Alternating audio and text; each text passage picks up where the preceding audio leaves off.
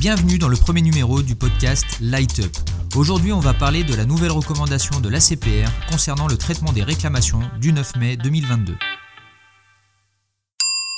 Mais qu'est-ce que c'est une réclamation? Ce qu'il faut retenir, c'est que tout n'est pas une réclamation.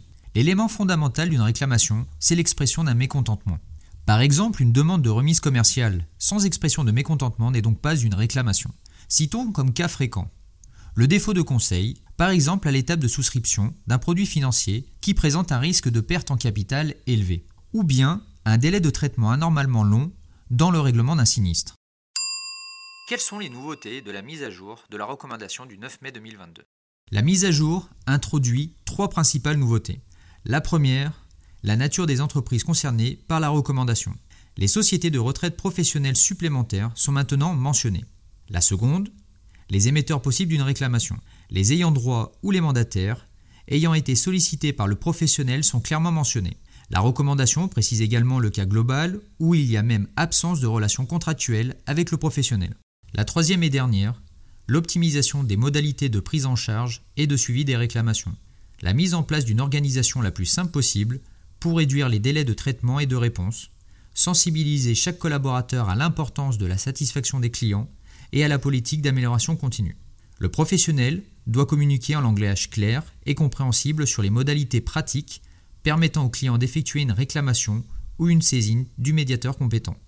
Si la réclamation est formulée à l'oral et s'il ne peut lui être donné immédiatement entière satisfaction, inviter le client à formaliser son mécontentement au moyen d'un support écrit durable, email, courrier, formulaire web. Dans ce dernier cas, le professionnel doit simplifier l'accès à ce formulaire de réclamation, c'est-à-dire sans nécessité de s'identifier préalablement.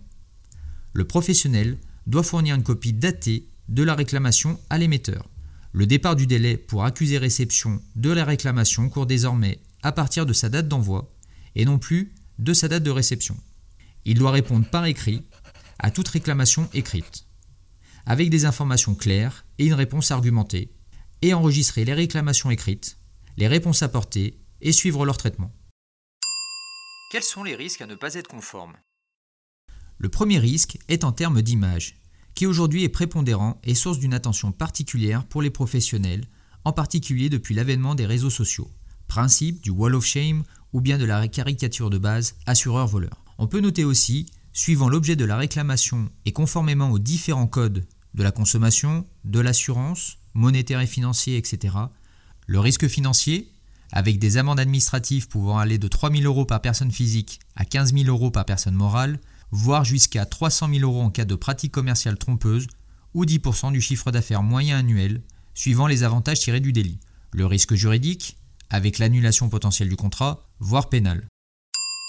Quels sont les avantages à avoir un traitement des réclamations efficace Il s'agit d'un levier de fidélisation des clients puissant en particulier dans un contexte où le client a le choix de changer librement de compagnie d'assurance. En résumé, il y a deux enjeux cruciaux. La satisfaction client. Un client ayant reçu une réponse satisfaisante à sa réclamation est deux fois plus satisfait qu'un client n'en ayant jamais faite. Et l'amélioration continue sur l'ensemble des processus métiers. Une réclamation n'est pas une contrainte, c'est une opportunité d'identifier un dysfonctionnement et d'apporter des correctifs. Pour résumer, c'est transformer un pépin en pépite.